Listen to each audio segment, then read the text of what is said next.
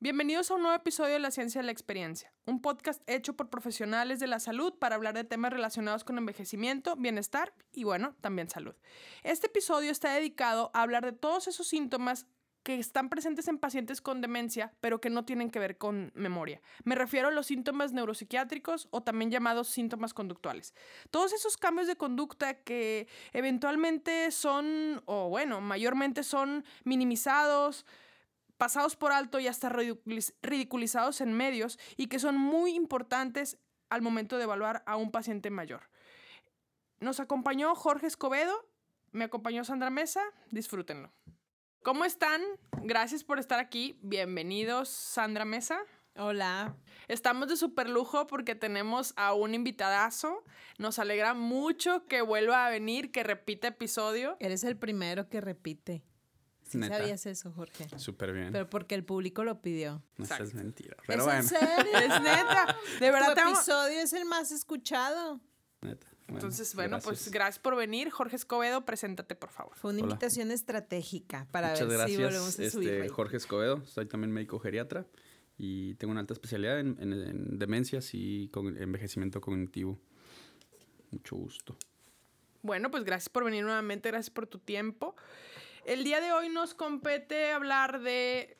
Eh, estuvimos pensando qué tema. De hecho, este tema ya tenía tiempo que, que lo estábamos planeando. Justamente yo quería que estuviera Sandra, que estuviera Jorge, que estuviera Jorge y que estuviera Sandra, porque es un tema muy importante. Eh, vamos a hablar de los síntomas neuropsiquiátricos en las personas con demencia, o dicho de otra manera, los síntomas de conducta. ¿Cómo podríamos decir, o sea, a qué se refiere esto? No sé si Sandra quiere empezar, abrir el micrófono. ¿Cómo, ¿cómo podríamos definir estos síntomas? O sea, sabemos que una persona con demencia o con trastorno neurocognitivo mayor eh, es una persona que va a tener fallas en su memoria y estas fallas en su memoria pues a veces son muy obvias.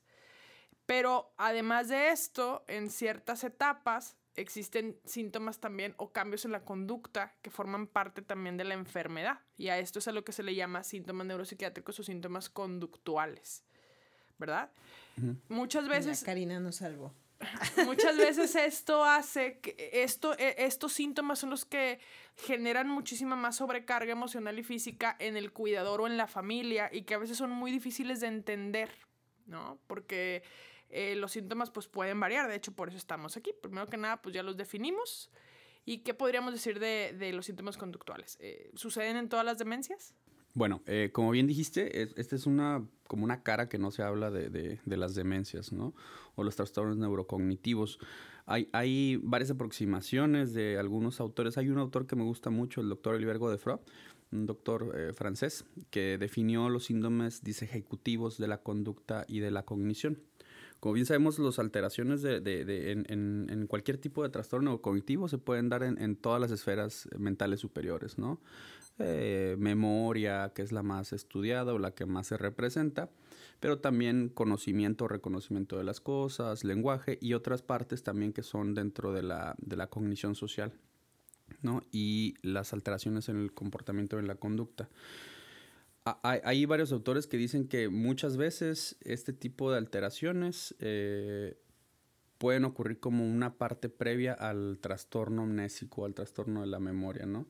Entonces, sí te, alertan mucho y te dicen, eh, si tú tienes un adulto mayor que de la nada comienza con síntomas neuropsiquiátricos que se asocian a, las depresiones, que en Alzheimer ocurren hasta en el 50% de los casos o más, sin ningún problema, eh, vigile ese paciente, porque es probablemente un paciente que tiene una, eh, que ya está montando una, una, una, demencia o que está mostrando un trastorno cognitivo en etapas incipientes. Y hay estudios también eh, como los del DIAN, en los que sí se ven estudios eh, de, neuroimagen y sí se observan desde antes de la presencia de, de, ya las características amnésicas del Alzheimer, se presentan algunos síntomas neuropsiquiátricos un poquito menos floridos, ¿no? como los, los trastornos del inicio de, la, de las actividades, como la apatía o la bulia. Entonces, son otro tipo de síntomas que no se hablan en las demencias y como tú bien dices, son los que creo que tienen un poquito más de carga sobre la, la, el cuidado y el paciente son una medida de avance de la enfermedad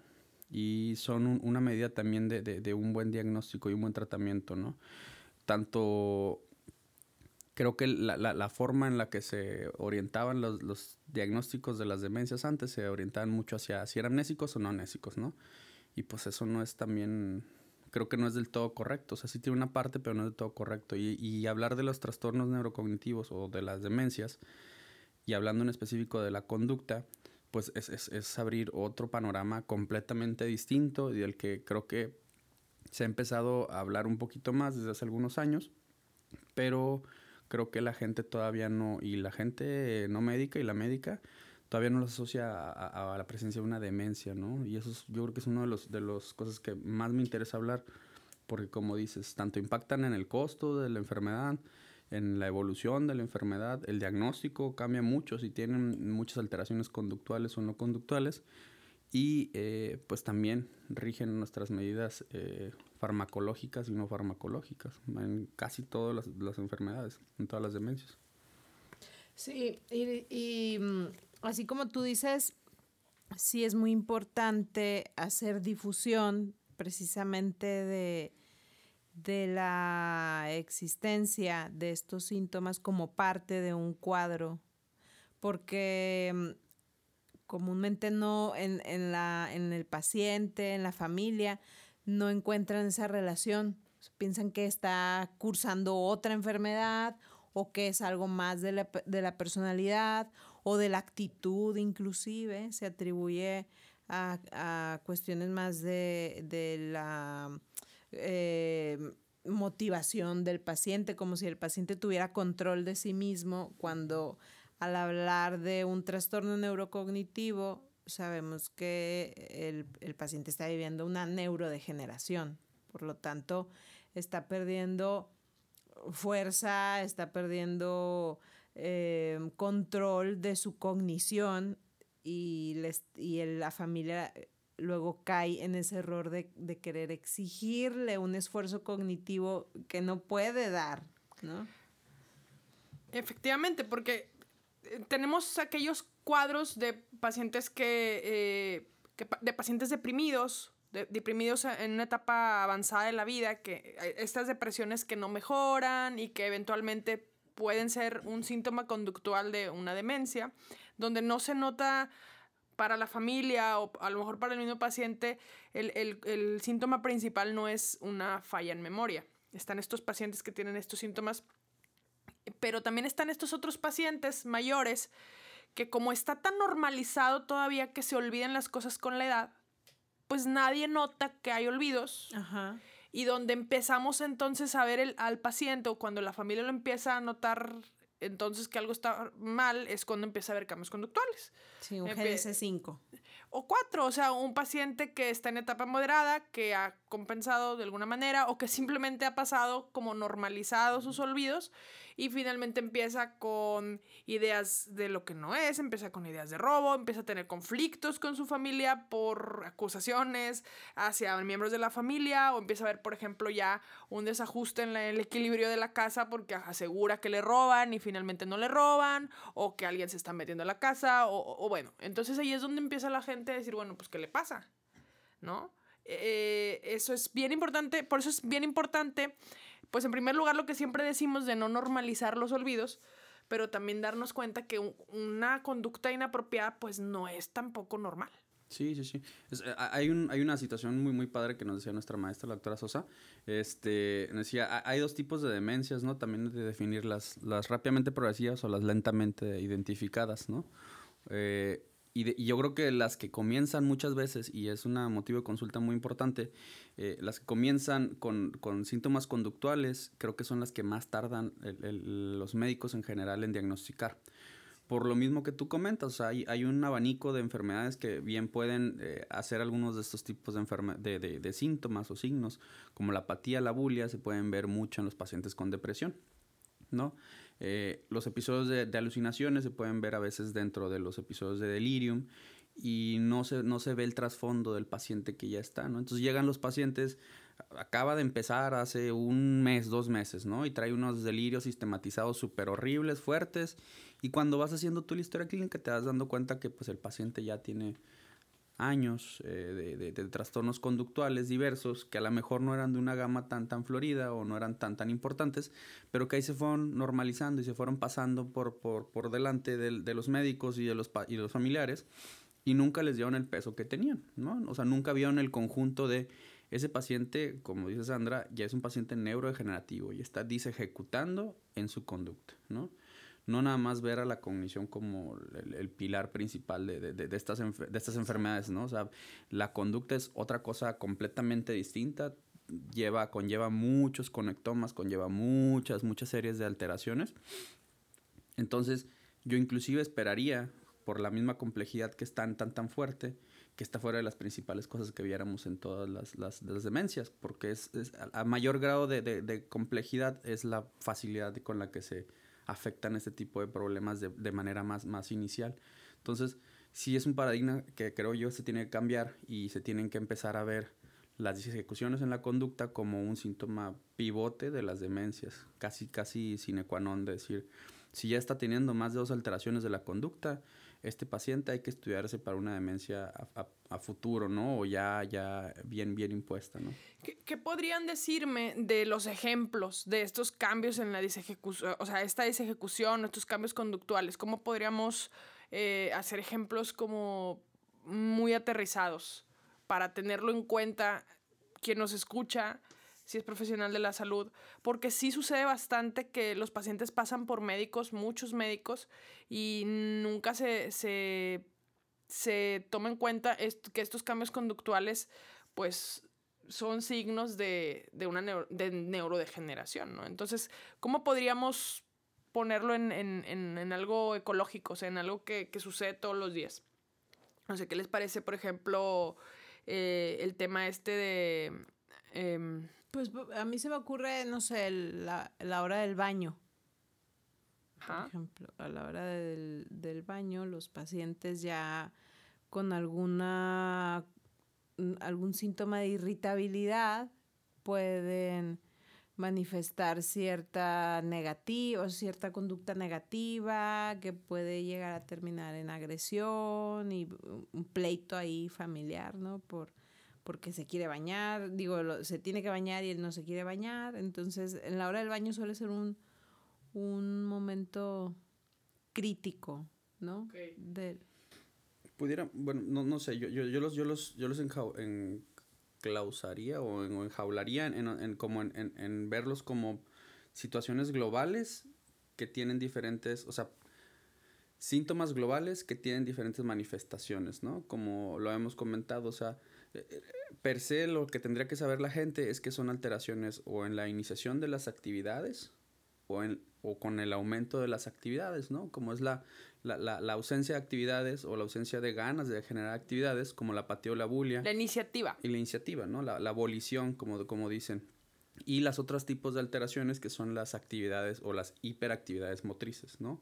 Como la caticia, las estereotipias, este tipo de alteraciones eh, la distractibilidad o la inestabilidad psicomotriz. Eh, hay, hay, otro tipo de síntomas como los síntomas ambientales también, la, con las conductas de utilización ambiental que pueden ser, que lo vemos muy comúnmente con los pacientes que están en el consultorio, me imagino que a muchos médicos les pasa, está el, eh, no sé, tú dejas tu celular o dejas tu pluma en el consultorio enfrente del paciente y el paciente luego lo va y la agarra, ¿no? Y necesita explorar esa conducta, necesita explorar con, con manualmente lo que está viendo y tal vez no está entendiendo. Eh, las, las conductas eh, agresivas también, como eh, que pueden ser la, la, la, la heteroagresión verbal, física, eh, las alucinaciones o, las, las, los delirios sistematizados fuertes, las confabulaciones o las alteraciones de la, de la, reconocimiento como la nosognosia o la noseudaforia, que van un poquito más al, al, al reconocimiento de uno se siente mal, uno está mal, o el reconocer de una manera adecuada los sentimientos que uno está teniendo. Ok, por ejemplo, se me ocurre, vimos esta semana un caso de un paciente que tuvo un, una, lesión bastante seria de, de, una región del cuerpo, ¿no? Entonces, eh, llamaba mucho la atención cómo este paciente no había tenido la precaución de atenderse en su momento. Y ahí fue donde se hizo la observación que a este paciente había que evaluarlo, ¿no, Jorge? Lo que platicábamos el lunes, eh, por, porque llamaba la atención cómo no podía tener él el juicio de darse cuenta que las cosas no estaban bien con su cuerpo, ¿no? Entonces ahí, por ejemplo, este tipo de detalles tiene que hacernos llamar, o sea, nos tiene que llamar la atención como clínicos o como familiares o como amigos o como de que, oye, esto, pues, digo, ok, tiene una enfermedad de, cierta región corporal, pero esto además, pues nos está hablando de que el paciente ya sus mecanismos de juicio y sus mecanismos de conducta, pues pueden estar ahí alterados, ¿no? Sí, sí, sí. E, e, el, el caso estuvo bastante interesante porque fue un, caso de, de, una tumoración en genitales, que sí, pues, vaya, a simple vista uno, uno, uno pues se daría cuenta de, de, de, cualquier alteración, ¿no? Una zona tan sensible del cuerpo, ya sea por dolor o por porque pues como hombre tienes que utilizarla siempre para ir al baño o acudir al sanitario, entonces como, como un paciente se normaliza el que no reconozca estas lesiones tan severas, tan, tan, tan severas, porque si eran excesivamente severas, no entraremos en tallas, pero eran excesivamente severas, y cómo, cómo lo puede pasar como por si nada, ¿no? Y cómo a médicos se les puede ir el, el hecho de decir, oye, pues, ¿por qué tu paciente no reconoce ese tipo de lesiones como algo negativo o como algo que al final de cuentas va a ir a, impactar a su, a su, salud, ¿No? Y desde ahí te debería prender un foco rojo de decir, ok, tal vez este paciente en su juicio o en su reconocimiento de salud está mal y no, no, no se sabe como una persona enferma. ¿no? Entonces, son, pueden ser cosas tan sencillas como eso, tanto como, o sea, y, es, y a veces es un poquito difícil de encontrar ese tipo de síntomas si no se es acucioso. una de las cosas que más nos pasan y que a veces, pues por la inseguridad que está actualmente, pues el, hecho de que la consulta, ¿no? De, de, del adulto mayor, que es que se me metieron a robar, ¿no? O sea, e, es una queja tan verosímil y que puede ser tan, tan normal, porque es una persona en indefensión, que usualmente viven solos y que pues pueden ser un blanco fácil para personas que se dediquen a hacer este tipo de actividades delictivas. Pero ¿cómo, cómo tú sacas eh, un criterio como médico y dices, bueno, esta queja es verdadera, que tienes que creerle al paciente siempre, y qué tanto esto es una confabulación del paciente, qué tanto está olvidando dónde deja las cosas y él, él, él, hace confabulaciones de, pues se me están metiendo a robar porque pues no encuentro las cosas, no hay nadie en mi casa quien más me, me pueda hacer daño o esconder mis cosas, que tanto eh, hay que hacer este tipo de, de, de, de criterios eh, eh, entre los médicos y generalizarlos, ¿no? Porque hasta puede ser una, una espada de dos filos, ¿no? O sea, no creerle al paciente o creerle más al paciente, ¿no? Sí, eso es, eso es un muy buen punto. Y el otro punto, o algo que, una situación que también se da con muchísima frecuencia, es, por ejemplo, que empiezan a desocupar con, así, empiezan a hacer una rotación increíble de personal de apoyo en casa, porque, pues no, me roba, me roba, me roba, me roba. Y bueno, llama la atención de lo, es cuando llama la atención de los hijos y los hijos supervisan y bueno, es que no está sucediendo eso. Entonces es cuando el informante, tenemos que tener un apoyo con un informante que nos pueda hacer objetiva esta, esta situación, ¿no? Pero bueno, son datos, son datos que, que tienen que hacernos que nos tiene que hacer llamar la atención de que las cosas no están marchando bien. Tal vez el paciente ahorita no esté como olvidando las cosas necesariamente o que ese no sea su problema principal, pero está teniendo otro tipo de de presentaciones de la demencia, ¿no?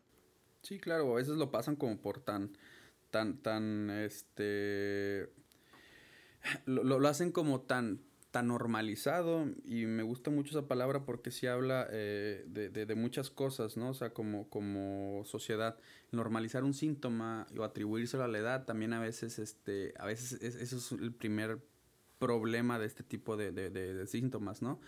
Que, que, se vuelve un poquito más desinhibido. Ay, pues sí, doctor, es que él siempre fue una persona muy alegre y pues cuando ya están más, más, más grandes o ya más viejitos, pues sabe que se hacen más, más, más, este, más desinhibidos y les, les da como por, por, por andar, este, por andar haciendo bromas un poquito inapropiadas, ¿no? Entonces, hacer este tipo de, de, de, normalizaciones en las, en los, eh, en los, en los síntomas neuropsiquiátricos es, es a veces un poquito común y hasta te puedes ir al otro lado, ¿no? Porque también dentro de los síntomas neuropsiquiátricos existen los, los, los trastornos de la conducta asociados a, a, a, la sexualidad, ¿no? La hipersexualidad también que se puede dar y, es otra de las causas, ¿no? Ese es el adulto mayor eh, eh, con este tipo de trastornos llega a tener conductas que socialmente no son aceptadas en, en otros ambientes, ¿no? Tal vez en privado, pues sí, pero en público hacerse tocamientos o, o, o quitarse la ropa, pues esto ya tiene implicaciones hasta legales, ¿no? Y que a veces me ha tocado también pacientes que cuando estuve en, la especialidad, eh, pues que llegaban a, pisar cárcel, ¿no? Por, por, por, bueno, se desnudó en la calle, pues sí, sí es un delito, ¿no? Pero vaya, es una persona que está careciendo de un juicio y que está teniendo síntomas neuropsiquiátricos asociados a una enfermedad neurodegenerativa. Entonces, ¿qué tanto lo vas a juzgar, ¿no? ¿Qué tanto vas a pasar por alto ese tipo de síntomas? Pues como médico no deberías de pasarlos por la implicación legal que tiene y por la implicación también del diagnóstico clínico que le tienes que dar al paciente al final de cuentas. Claro, eh, eh, el tema del, de, la desinhibición es algo que es relativamente común eh, y también se presentan, por ejemplo, delirios asociados a, tener una, mujer. Por ejemplo, a mí una vez me, tuve la oportunidad de ver a un paciente que tenía el delirio de que él tenía que, él estaba sido designado para eh, tener una mujer joven a su lado.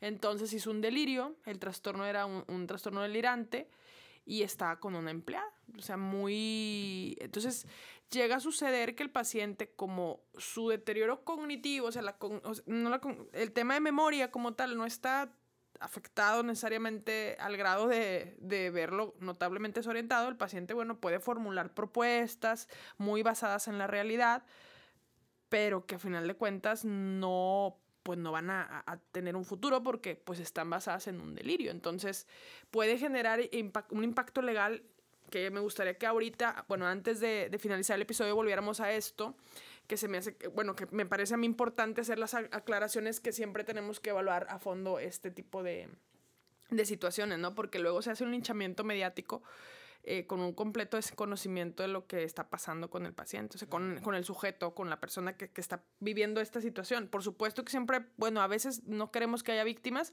por eso es importante promover esto, esto como, como no normal, pero bueno, el paciente también llega a ser una víctima. Claro, sí, y, y es aquí donde interesa tanto también la, la, la, expansión del conocimiento de la neuropsicología, ¿no? Así es. O sea, yo se los he dicho a mis residentes ya varias veces, no, mm, las, no esperen nada más ver problemas de memoria en las demencias. O sea, hay, hay muchas cosas y muchas veces uno como clínico pues no tiene el tiempo o no tiene las habilidades para detectar estos problemas. Y, y, aquí el problema es como tú dices, o sea, en las etapas iniciales cuando el paciente pues ya está fallando, pero la familia no llega a ver esas fallas porque no las esperan. Sí, hay una frase muy, muy padre que dice, el cerebro no ve lo que los ojos, los ojos no ven lo que el cerebro no conoce, ¿no?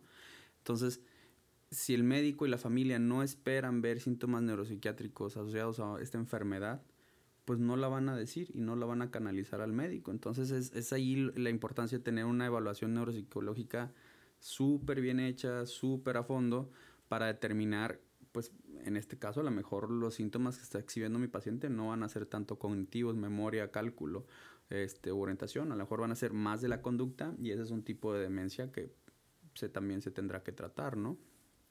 Definitivamente. Y aquí entra también el tema de conducir un vehículo, ¿no? Creo que ahí también es importante resaltar que, también existen alteraciones eh, eh, o dentro del tema de, la demencia en sus etapas más tempranas, eh, pues el tema de conducir es una situación que lleva a mucho debate pero que son las pruebas neuropsicológicas y algunas pruebas específicas las que te pueden ayudar a definir si el paciente está capacitado para conducir. O sea, yo creo que esto no, eh, eh, particularmente el tema de conducir, porque es quitarle, hay quien discute que, bueno, no puedes tú definir una edad como, como para que el paciente conduzca o no, pero eh, este, porque puede ser discriminatorio, o sea, puede ser discriminación. Pero bueno, creo que aquí siempre para tomar esta decisión tendría que haber una prueba neuropsicológica también. Sí, bueno, llevo varios minutos queriendo. Te observamos, te observamos que estás recabilando. Sí, sí, vas a soltar una bombota, sí, claro, sí. Ya, estamos listos. A ver, llevo varios minutos tratando de poner un poco de, de, orden a las ideas del grupo para que podamos transmitir este mismo orden a nuestros escuchas, ¿no? Ok.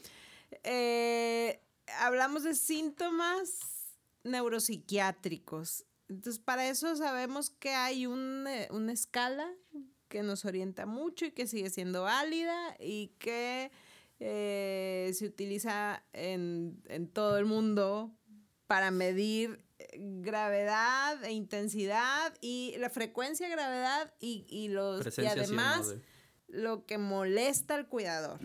Porque estamos hablando como de todo lo que se presenta en, la, en el trastorno neurocognitivo, pero creo que es importante poner un poco de orden a esto. Que igual a lo mejor no lo la decimos. a lo mejor no lo decimos aquí, pero sí lo ponemos ahí por escrito en, cuando publiquemos esto.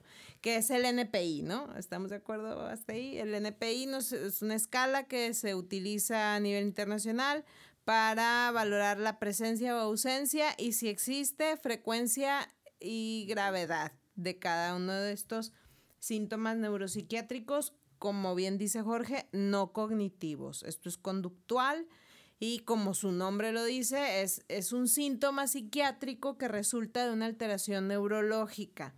Que bueno, hoy en día también hay mucha discusión sobre el, aspecto biológico y los psiquiatras cada vez son más biólogos, ¿no? O más apegados al, al estudio del cerebro, pero ese es otro tema. Entonces, estos síntomas neuropsiquiátricos resultan de esta alteración neurológica y que mm, digo, igual los puedo mencionar, ¿no? que ya los hemos estado comentando, que son los delirios, alucinaciones, agitación, depresión, pero como parte de o secundario a la alteración neurológica, no como el no como el diagnóstico inicial, o sea, una depresión secundaria al trastorno neurocognitivo, ansiedad, euforia, apatía o indiferencia, desinhibición, irritabilidad o labilidad y la conducta motora sin finalidad, que ya hemos estado mencionando ejemplos de, de todos estos, ¿no? Me parece a lo mejor Euforia, no dijimos, ansiedad, no sé. Euforia es que esté muy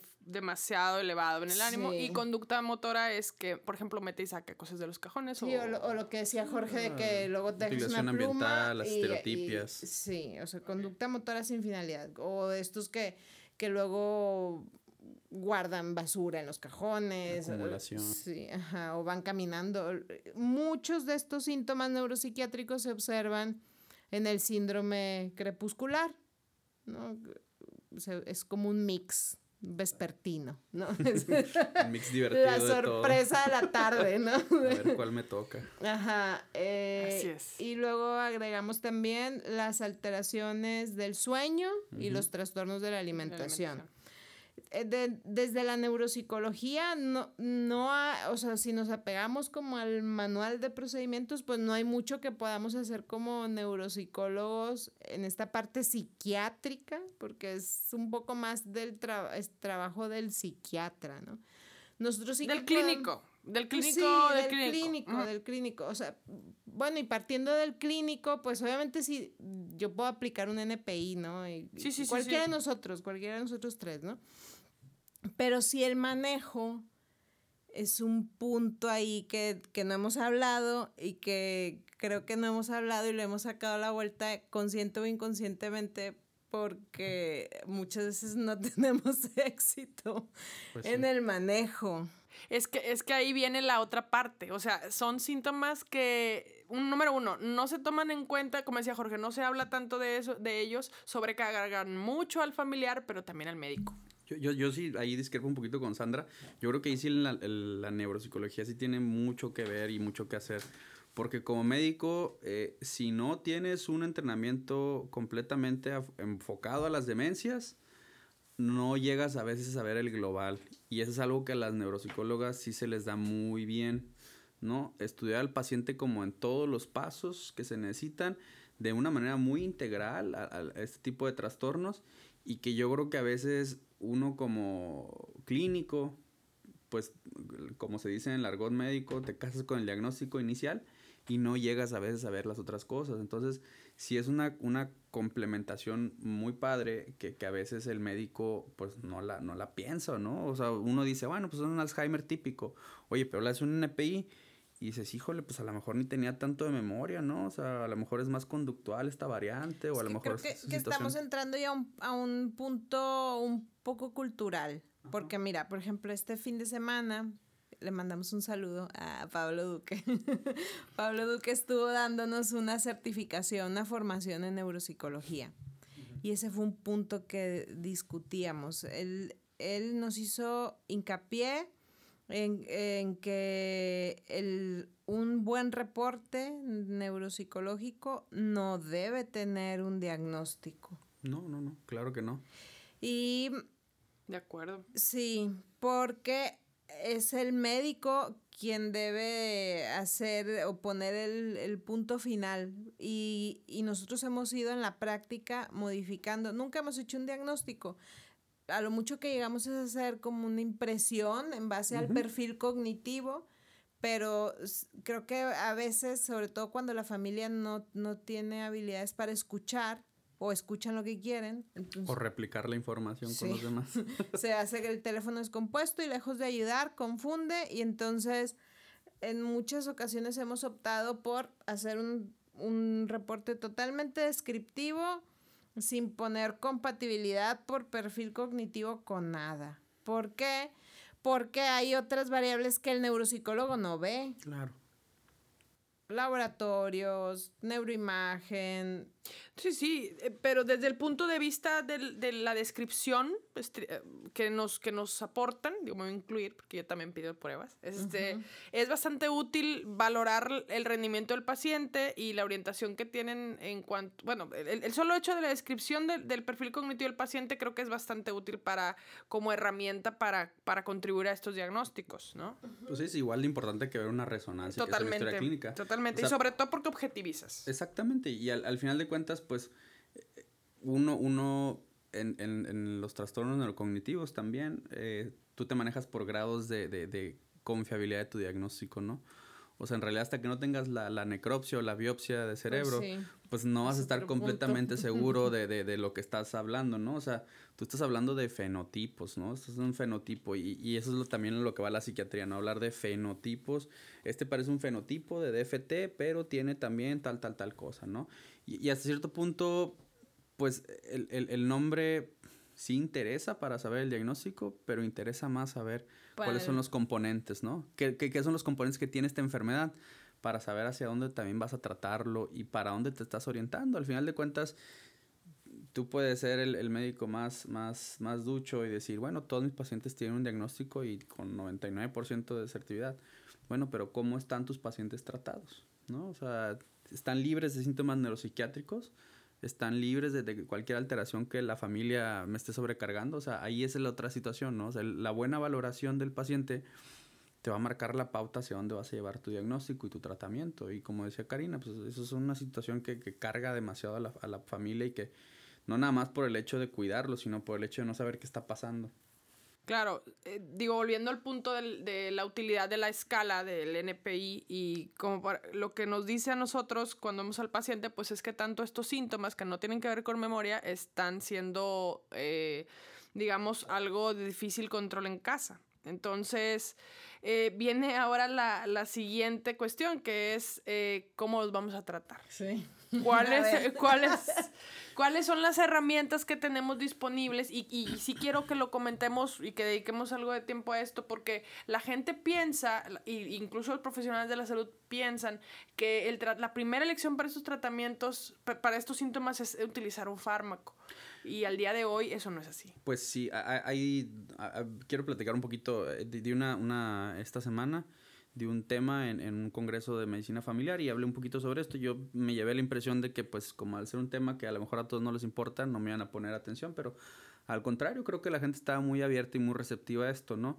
Porque son temas que luego no se tocan, ¿no? Y una de las diapositivas que me gustó mucho, es de un, de un estudio del 2015 eh, en el que dicen, bueno, eh, solamente el síntoma neuropsiquiátrico es, el, eh, es ocasionado por la enfermedad o es ocasionado por las cargas y por la depresión del cuidador, ¿no? Mm. Y eso, eso te, te, te, te, abre como... Y yo al principio lo leí hace dos años y dije, ah, canijo, o sea, sí es cierto, ¿no? O sea, uh -huh. a lo mejor el paciente está recibiendo la agresividad de la...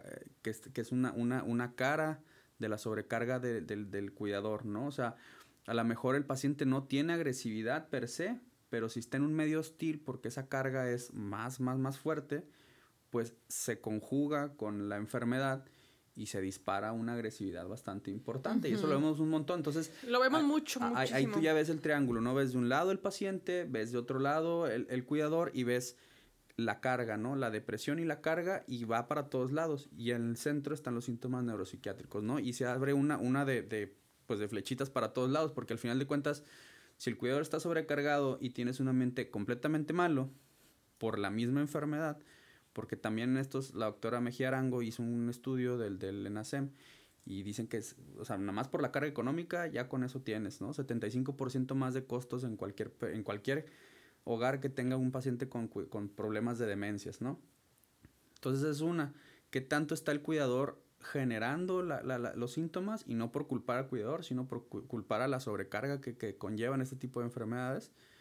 Y dos, que como bien dices, o sea, forzosamente se quiere tratar esto con un fármaco y la APA, la Asociación Psiquiátrica Americana, dice que el uso de fármacos antipsicóticos para este tipo de tratamientos no está indicado en los pacientes, a menos que esta conducta ponga en peligro la vida del paciente, ¿no? O la de alguien más. O, la de, alguien, más. Entonces, en realidad, el número de casos que tenemos de apatía que, que, que, que, que, que pueda poner en peligro la, la, vida de alguien más, pues no. Y la apatía es el 50% de, los, de las veces en, en, en, todas las enfermedades, ¿no? Y es un síntoma que no les molesta. Síntoma por frío que le dicen, ¿no? A la familia porque pues está tranquilito. Hasta que lo aceptan, ¿eh? Porque yo todavía tengo pacientes que tienen al menos cuatro años con, el, con la demencia, es, son apáticos y el, la familia espera todavía un fármaco, ya lo tienes con, eh, modio, cosa, con una anfetamina, ya lo tienes con, o sea, ya lo tienes con estimulantes y el paciente está apático.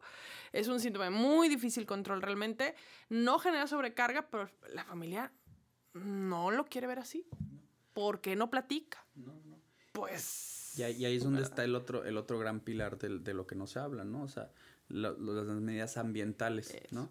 Que es un problemón porque para dar explicación de todas las medidas ambientales que tienes para el tratamiento de las enfermedades neurodegenerativas, pues te puedes llevar cinco días hablando como perico y, y, y, es un problema porque pues nadie tiene cinco días para dar una consulta, ¿no?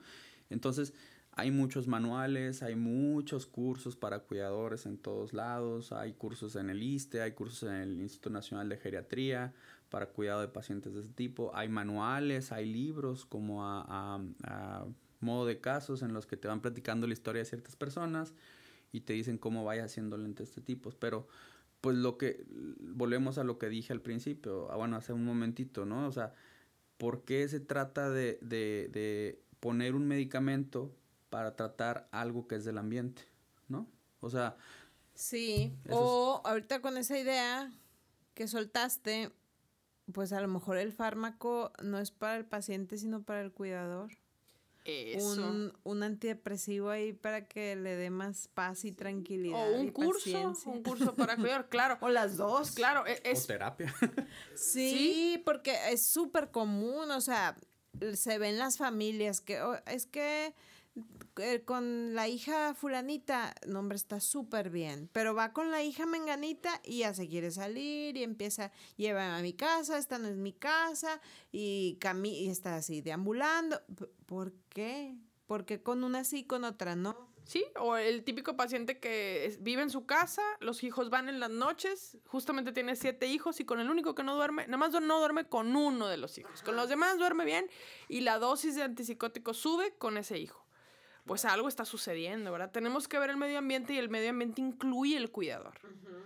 Y no, no, no, estamos diciendo que es responsabilidad del cuidador, sino que tenemos que atender lo que hemos dicho en otros episodios, la salud del cuidador. O sea, cuidar al cuidador, porque muchas veces el, digamos, la sobrecarga se, se traduce en un trato diferente al paciente y el paciente contrarreacciona. Claro. Porque, y, y, si lo ves desde el punto de vista básico, pues todos estos síntomas eh, neuropsiquiátricos, estos síntomas de la conducta, en cuando no están en una enfermedad, son el resultado de una acción de, de tu ambiente, ¿no?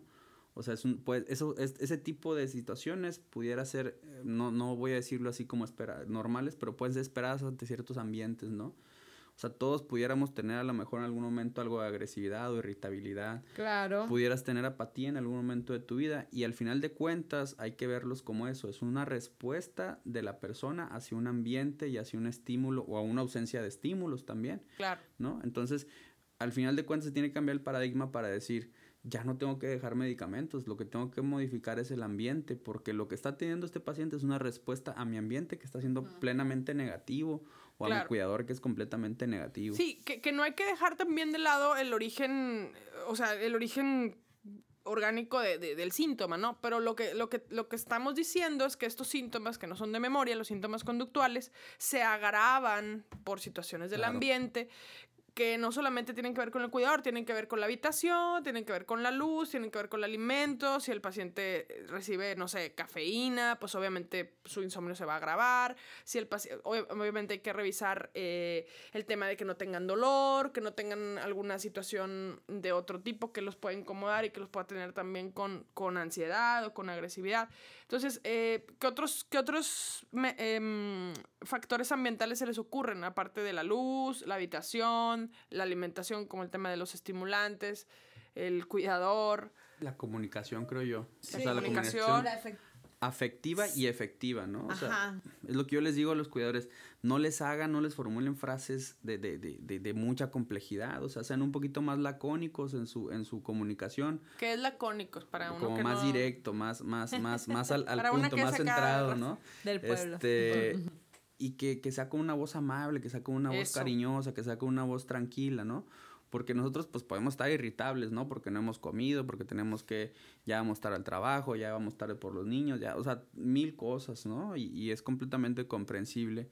Pero si tú le hablas a una persona que no puede entender los sentimientos o lo que está recibiendo otra persona y que no entiende por qué le estás hablando enojado, por qué le estás hablando de esa manera irritable, el mensaje va a llegar de una manera completamente distinta y lo podemos ver hasta con los niños, ¿no? Tú puedes decirle un, un niño, un bebé, o sea, y no, no estoy infantilizando ese tipo de, de, padecimientos, pero tú puedes decirle a un niño, qué bonito estás, gritándole, y al final de cuentas el mensaje es uno, o puedes decírselo con una voz completamente amable y la reacción va a ser distinta, va a ser diametralmente opuesta, ¿no? Claro. Tú lo puedes ver con cualquiera persona, o sea, tú se lo dices gritándolo con mal humor y pues lo va a entender completamente distinto. Al final de cuentas yo creo que ese es el primer paso, enseñarles a comunicarse de una manera adecuada con una persona con un trastorno neurocognitivo. Desde ahí yo creo que empezamos las travesías de, del tratamiento de los síntomas neuropsiquiátricos. Esto es mucho de educar, porque también hay que enseñar al cuidador, a los cuidadores, a la familia,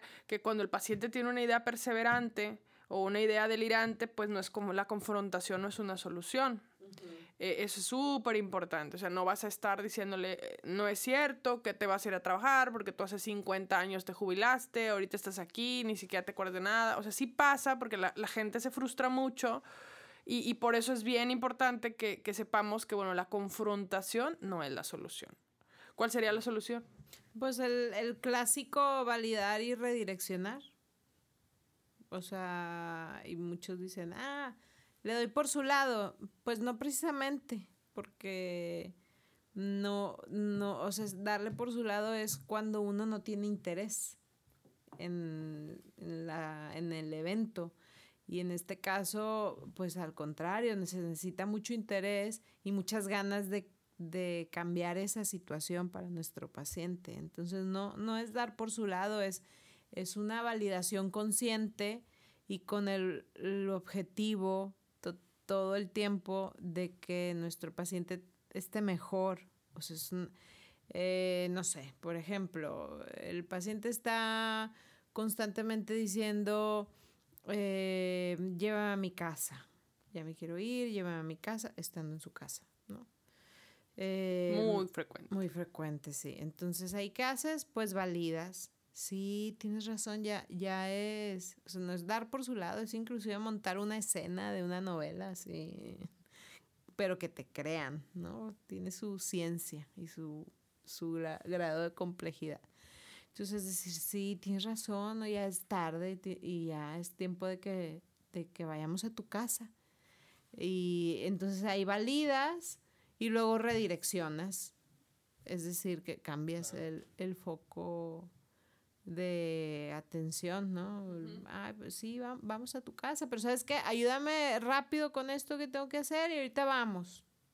A veces no funciona porque pues lo explicamos y en la mayoría de los casos funciona, pero hay, hay pacientes que sí son más este, resistentes y pues tal vez ese teatro de validación se tiene que acompañar de, de, algo más de escenificación, como darle una vuelta a la manzana, en el coche, o sea, pero bueno, o sea, todo el tiempo controlando la situación.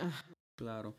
A, mí alguna vez una maestra, bueno, mi maestra me dijo, de una frase dime cómo, cómo le darías un consejo a un paciente, a un cuidador a un paciente, ¿no? Entonces, ahí sí fue como una situación mía. Le dije, entender la enfermedad con empatía, dirigir conciliando y cuidar con cariño y comprensión necesaria, ¿no?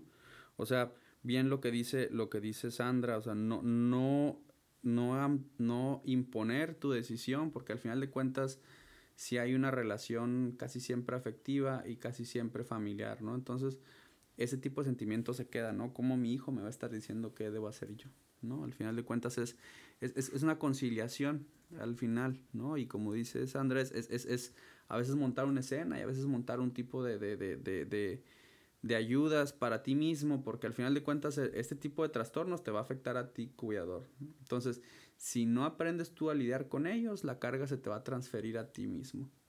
Entonces, es lo importante de, hacer este tipo de, explicaciones de por qué el ambiente y por qué uno modular su conducta cuando pasan estas cosas es bien importante. Hay, un ejemplo muy padre que a mí me gustó desde segundo año que lo leí, ¿no? El, doctor Vilanur Ramachandran, eh, un neurólogo eh, de origen hindú, de las personas más importantes según eh, Time de, de, la ciencia. Él, hay un, hay un, una enfermedad que se llama síndrome de Capgras, en la que estos pacientes creen fervientemente que una persona llegada a él, pues se lo robó un ovni o se lo robó a alguien más y pusieron a un doble que es completamente igual a él, eh, pero no es él, porque se pierde ese lazo afectivo, ¿no? De, que hay con esa persona. Por ejemplo, yo soy, no sé, primo de Karina y tengo conociéndola desde que soy niño y pues de repente un día me da eso y ah, pues es que se parece a Karina, habla igual que Karina, este, se mueve igual que Karina, hace todo igual que Karina, pero no es Karina, es un, es un espía que pusieron ahí, que me está espiando y que está haciendo este tipo de cosas. Y el doctor dice, es que con nada pudimos dar el manejo a esos pacientes. Y el manejo fue hablar por teléfono, que la persona en, en, en este cargo que, que, estaba siendo suplantada, se fuera a otra, a otra, a otro cuarto, hablara por teléfono con, con, con el enfermo y que le dijera, no, hombre, tú no te preocupes, yo lo tengo ahí, pues para que te cuide, porque yo estoy en, shalala, una misión secreta del gobierno, no sé. ah, no, no hay problema, pum. Se quitan antipsicóticos, el paciente súper bien con su llamadita, ¿no? Entonces, ájale, pues, o sea, no, no, no, es, no es por ahí, no es un medicamento, ¿sí? O sea, es, es un ambiente y es una enfermedad que se está viendo afectada por el ambiente al final de cuentas. Entonces, modifica el ambiente y al final de cuentas la carga de la enfermedad en el paciente no va a ser tan grande ni tampoco en el cuidador. Totalmente. Eh, también se me ocurre, por ejemplo, el tema de que, doctora, es que eh, ya cenó, pero me vuelve a decir que no es, que se le olvidó, o sea, se le olvidó cenar y te pide cenar, ¿no? Pues bueno, ahí yo lo, bueno, el consejo que yo les doy es contrólele lo que le va a dar, ¿verdad? Pero no se ponga a discutir de que no ha cenado. Digo que ya no, porque entonces si lo confrontas, pues es un conflicto, ¿no? No me quieres dar de comer, no, aquí me tienen muerto de hambre, tal, ¿no? Entonces, eh, definitivamente, hay que coludirse un poco con el paciente en, en, relación a lo que dice Sandra, o sea, en la validación, en, en hacer ahí algunas, me decía una, una hija de paciente una vez, usted quiere que le eche mentiras a mi mamá. Y yo, bueno, pues si eso nos va a ayudar a que ella esté más tranquila, pues yo creo que vale la pena Intentarlo. ¿no? Porque luego viene el otro lado, que es medicar al paciente, que es lo que la mayor parte de las personas quieren, y hay que decirlo, digo, no es el, episodio sobre, sobre la medicación, pero los fármacos usados para esto tienen un alto riesgo de tanto de mortalidad como de caídas y de generar en el paciente efectos todavía mucho más perjudiciales. Bueno, y además algo bien importante a, a resaltar es el, tema de la mentira. Esto que decías, la mentira requiere cierto nivel de, procesamiento, mm, de razonamiento, es decir, un buen funcionamiento de, de, los, de la corteza frontal y prefrontal, o sea, no es el mentir no lo puede hacer cualquiera y el creerlo tampoco. Entonces, si, si nosotros estamos frente a una enfermedad que eso yo se lo digo con frecuencia a, a, mis, a los familiares de mis pacientes, ¿no? O sea, tú estás esperando que tu paciente con su cerebro en proceso de deterioro comprenda una situación, ahí ya empezamos mal. Es, es, algo totalmente ilógico. No, no puedes esperar que el, esta estrategia de, mm, de razonar con el paciente te funcione. ¿Y por qué? Porque va a terminar en un conflicto, como lo hemos, lo hemos visto siempre. Entonces, pues sí, ¿quieres que le mienta? Pues, pues sí, porque necesitamos que el paciente tenga un, un entorno donde se sienta seguro y que casi siempre muchos de los síntomas neuropsiquiátricos son resultado de, como decías, de un ambiente hostil y, y, que luego entran en juego todas las variables que ya mencionabas, ¿no? La luz, el, la temperatura, la comodidad de la cama, las sombras que se producen, etcétera. Sí, pues digo, a mí se me ocurre ahorita que lo mencionaban ustedes los asilos. O sea, los asilos, pues digo, algunos asilos no tienen, no son tan amables o tan, o tan, tan friendly o tan amigables con pacientes con demencia, ¿no? Entonces, eso también eh, afecta mucho, mucho el desarrollo de síntomas y muchas veces se tiene que estar, o sea, el reporte de síntomas por parte del personal es muy alto, o sea, el NPI, por ejemplo, sale muy alto y la respuesta es medicar al paciente cuando en realidad lo que hay que hacer es orientar y capacitar al, al personal. Claro, sí, sí, pero por las prisas a veces no, no lo desean hacer o no se planea hacer así. Como tú dices, pues es, planear un tu ambiente para, para al final de cuentas tener menos síntomas y, es, y es un ganar-ganar porque pues tú vas a vivir más tranquilo, el paciente va a vivir más tranquilo, vas a gastar menos, eh, te vas a desgastar menos también. Entonces es una situación que al final de cuentas la gente que lo aprende a hacer vive más tranquila con la enfermedad y la enfermedad le cuesta menos en todos los sentidos, ¿no? Personalmente, aceptan que esta es una enfermedad, aceptan que esto no es un problema de ellos, aceptan que esto no es una situación que, pues es que mi papá está enojado conmigo porque yo de chiquito le hablé y le dije y me robé los cinco pedos de las tortillas, entonces por eso entonces ahorita me está, me está castigando con esto, ¿no? Entonces, ya ni se va a acordar. Ya ni se va a acordar el Señor. Entonces, eh, este tipo de, de, de, de entendimientos del ambiente es una cosa que modifica todo, ¿no? Al final de cuentas, modifica la dinámica en la familia, la dinámica de la, de la enfermedad y el, el, tratamiento se hace más llevadero, ¿no? Y a veces hasta el paciente luego ya ni van tanto a la consulta, que a veces es un éxito para nosotros, ¿no? No news, good news, o sea, no, no vas tantas veces al, al, al médico porque sabes que ya puedes modificar los, la conducta de tu paciente modificando tu conducta y tu ambiente, ¿no? Entonces, no, no necesitan tantas consultas al médico, no necesitan tantos medicamentos mmm, y, y se la llevan todos más, se llevan la fiesta más en paz todos al final de cuentas. Conclusiones. ¿Qué podríamos concluir? A mí me, yo, yo, yo pondría esto como cualquier conducta, no hay que normalizar las conductas eh, en pacientes mayores que empiezan a ser disruptivas uh -huh. y tampoco hay que eh, ni, ni, minimizarlas ni hacerlas cómicas. ¿ok? Eso también me parece muy importante. La otra cosa es la importancia del trabajo interdisciplinario. Claro. O sea, no somos, de verdad, no es lo mismo si no participa neuropsicología, si no participa un, eh, un terapeuta para el cuidador. O sea, hay que invertirle, a lo mejor ni dinero, pero sí tiempo a conocer la enfermedad del familiar y a cómo yo como cuidador puedo también este, ayudarme, ¿no? Y bueno, finalmente comunicarse con, con su médico. Eso es importante. Eso serían mis conclusiones. No sé sí, ustedes yo, qué. Yo, yo al principio de, de, que empecé a geriatría decía, ¿para qué? O sea, ¿por qué hablan tanto del equipo interdisciplinario, no? ¿Para qué necesitas tanto, no? Y a veces, pues muy tonto yo, o sea, decía, ¿no? ¿Por qué? Y, y ya viendo ese tipo de síntomas, ese tipo de enfermedades, pues es donde necesitas al trabajador social para que evalúe el medio, para que evalúe cuánto gana el familiar, para que evalúe cómo tienen sus servicios de salud, necesitas a la enfermera que está pegada al paciente para que sepa bien qué onda, necesitas tener un cuidador bien, bien, bien eh, resuelto, un cuidador no enfermo, un cuidador no sobrecargado, a un médico que tenga el tacto para detectar este tipo de situaciones y referirlos, eh, ya sea neuropsicología, ya sea terapia al cuidador, ya sea psiquiatría al cuidador también, o hacer este tipo de, de, de, de, manejos indirectos y ambientales y tal vez hasta farmacológicos indirectos, ¿no? Entonces, como tú decías, es un, es un monstruo ese tipo de, de, síntomas y este tipo de, alteraciones. Entonces, este monstruo en el, en, el, en el hecho de que es grandísimo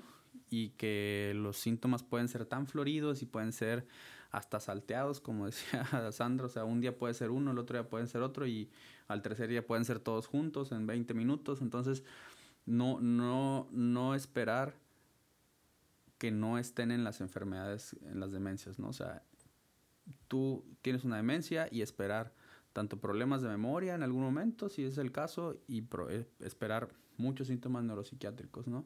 E ir resolviéndolos de manera, eh, pues, compleja, ¿no? No, no tratar de, de, esperar que un medicamento, uno lanzapina, una risperidona, una loperidol, una ketiapina, pues, hagan lo que no, no, no tiene el paciente, ¿no? Que es seguridad en su ambiente, que es amor en su, en su cuidado y que es un ambiente que sea benéfico para él.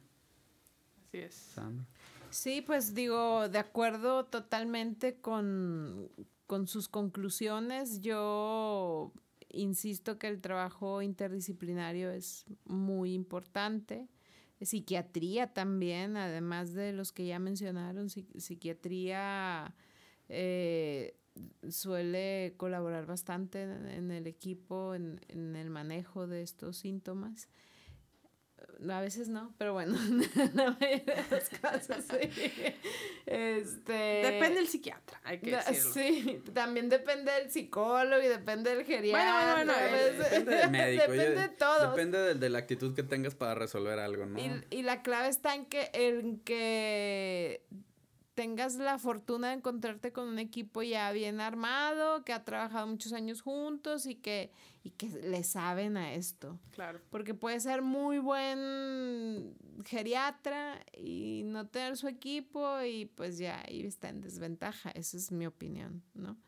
Em, y bueno, eh, retomando un punto, un, un poco lo que decía Jorge, ¿no? De, la, eh, estar preparados, bueno, no lo dijiste así tal cual, pero esa idea me surgió, estar preparados para que el trastorno neurocognitivo va a presentarse con alteraciones neuropsiquiátricas, sin duda. Así es. Si nosotros tenemos la esperanza, y es que estaba tratando de buscar porque me acordé de una frase célebre, si nosotros tenemos la esperanza de que la alteración, la enfermedad sea solo una cuestión cognitiva y que nuestro familiar no tenga este, problemas conductuales o psiquiátricos, en el, existe una alta probabilidad de que sí se presenten estos síntomas y entonces vamos a estar ya en, en desventaja, ¿no? Porque no,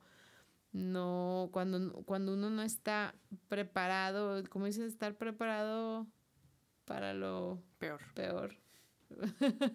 no, no quería plantearlo así tan negativamente, pero bueno, ya en otro episodio les diré la frase, porque no me acuerdo ahorita. ok, bueno, muy bien. Pues gracias a los dos y eh, nos vemos en el próximo. gracias. muchas gracias.